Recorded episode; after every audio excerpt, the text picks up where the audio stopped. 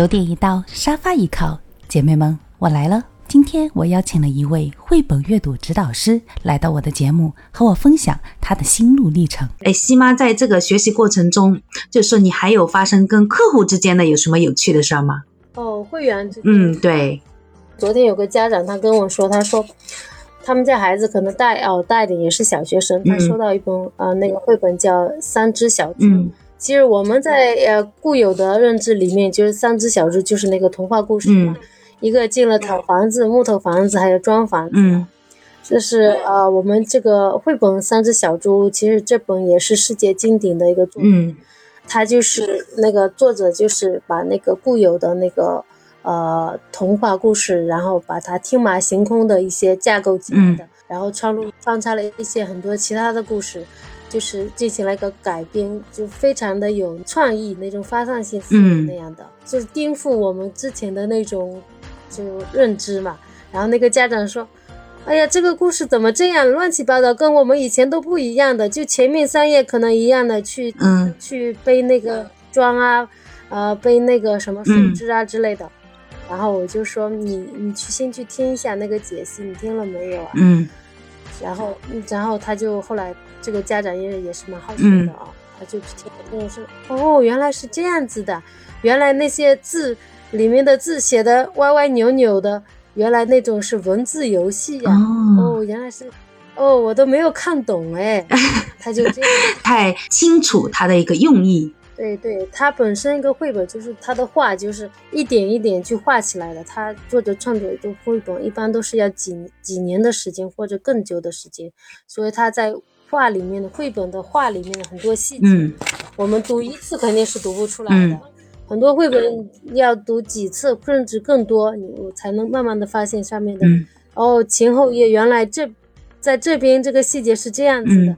到后面发生了怎样的变化，很多细节可以去捕捉的，就是要我们去跟孩子一点点去把它找出来，然后找到的时候，孩子就特别惊喜，嗯然后我们就夸孩子，然后就鼓励孩子，表扬孩子，那孩子他的自信心啊各方面嗯就来了。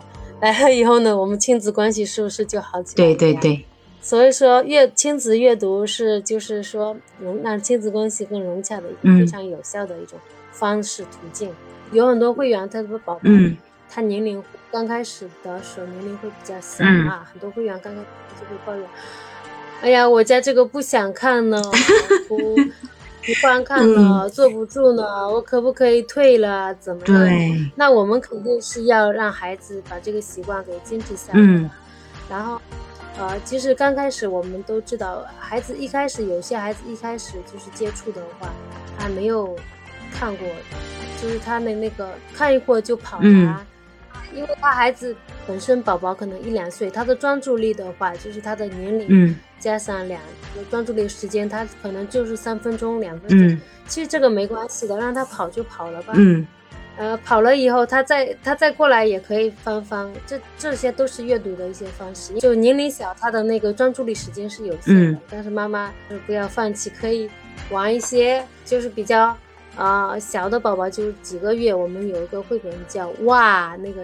就是里面有不同的动物嗯的发，比如说青蛙，它是哇，然后妈妈就夸张一点，可以做一下青蛙的动作，跳起来、嗯哇，比如说小鸡，呃，母鸡咕咕咕，这样、嗯就用绘声绘色的，就把孩子的吸引力，呃，注意力吸引过来，嗯让孩子就觉得啊，这个绘本原来这么好玩嗯呀、还有一些就是呃小宝宝的绘本，比如说那个有个叫咚咚锵锵，像那种泥声嗯对有拟声的那种，那我们就可以拿着一个宝宝不是有很多玩具嗯。吗？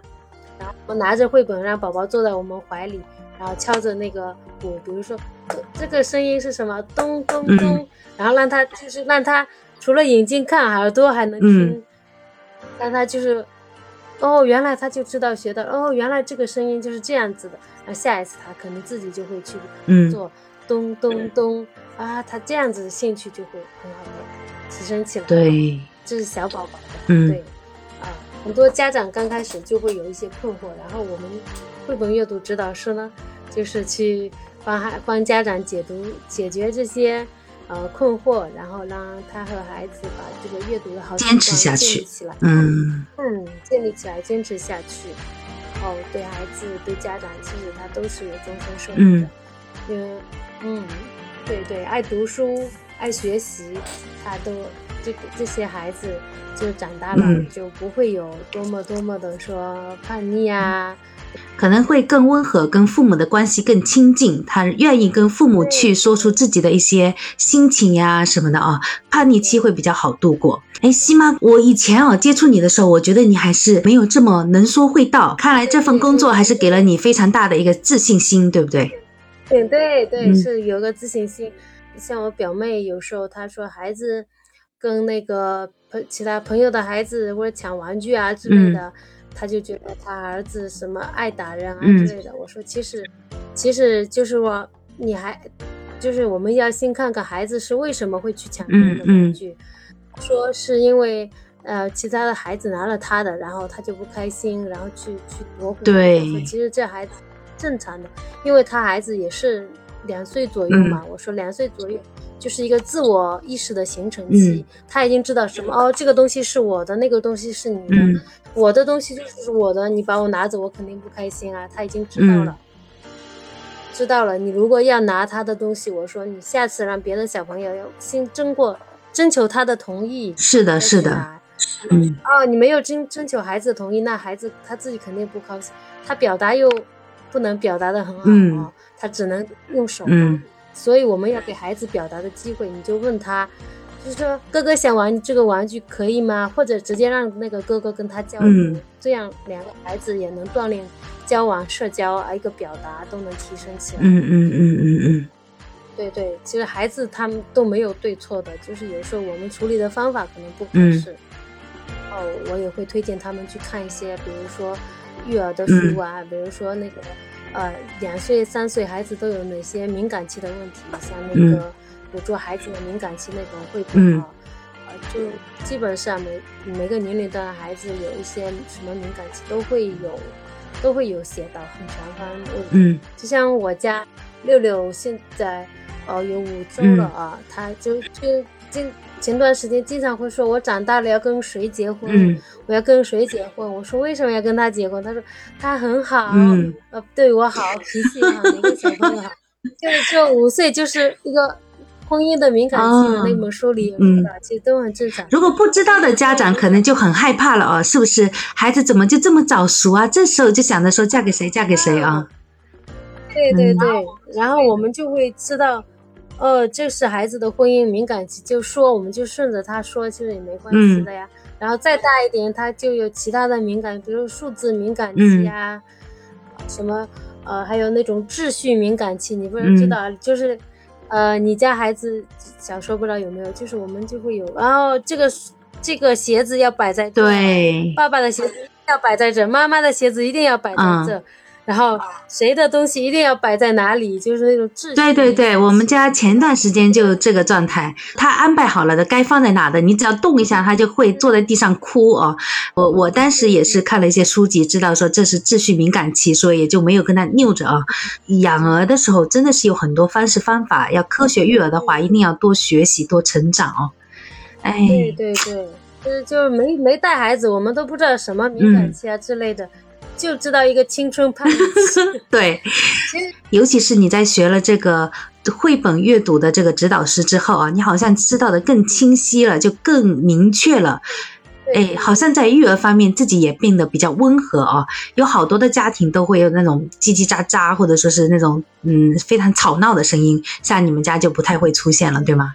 对，其实我们自己有时候也会呃心里会那个的，但是自己会就是。先把自己的情绪调理好嘛。有时候孩子哭的时候，刚开始以前我们可能孩子哭，我就要叫得比他更大声，嗯、或者怎么样，其实并没有用。那时是把孩子情绪给他堵住了。对，这是但是我们现在要让孩子的情绪给他，就是呃让他发泄出来，让他的情绪有一个发泄的点，让他发泄出来，发泄出来好了，然后我们再去慢慢的去引导孩子，这样就会。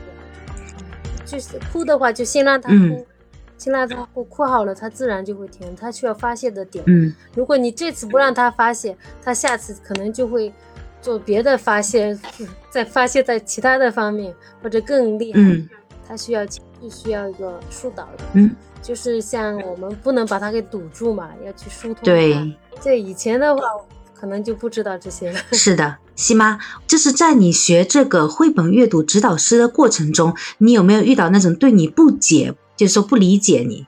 嗯，也会有啊，这个很正常的，是做每个事情都会有那种不支持啊，或者呃其他的声音，这其实都是很正常的。就是就我们知道我们自己做的事情是好的，因为亲子阅读的推广嘛，就是让每个孩子都能享受爸爸妈妈就高质量的陪伴嘛。因为现在很多爸爸他可能上班就是工作很忙。他不怎么陪孩子，然后陪孩子呢，就经常不知道说什么，有时候最多可能一起呃刷刷手机看看。嗯。但是这样这样的方式，我们大自己可能都都知道这样方式不好。就啊，然后怎么办呢？那就给孩子读绘本吧，不管读的好不好，不管读的怎么样，在孩子心里。我的爸爸，我的妈妈读绘本都是最好听的，他最喜欢。嗯，其实他喜欢的是什么？他喜欢的是跟爸爸妈妈在一起那种温馨快乐的事。哎，那我想知道这个中级绘本指导师应该怎么去考取啊？考的话，就是好奇说平台上也是，呃，就可以考的。哦。今天跟西妈聊得非常愉快，她也给了我一个明确的方向。让我知道，在之后陪孩子做亲子阅读的时候，该注意哪一些。嗯，今天的节目就到这里喽，晚安。等一下下了节目，我赶紧找你买上啊！你到时候给我点一些优惠啊啥的，你到时候再思考思考啊。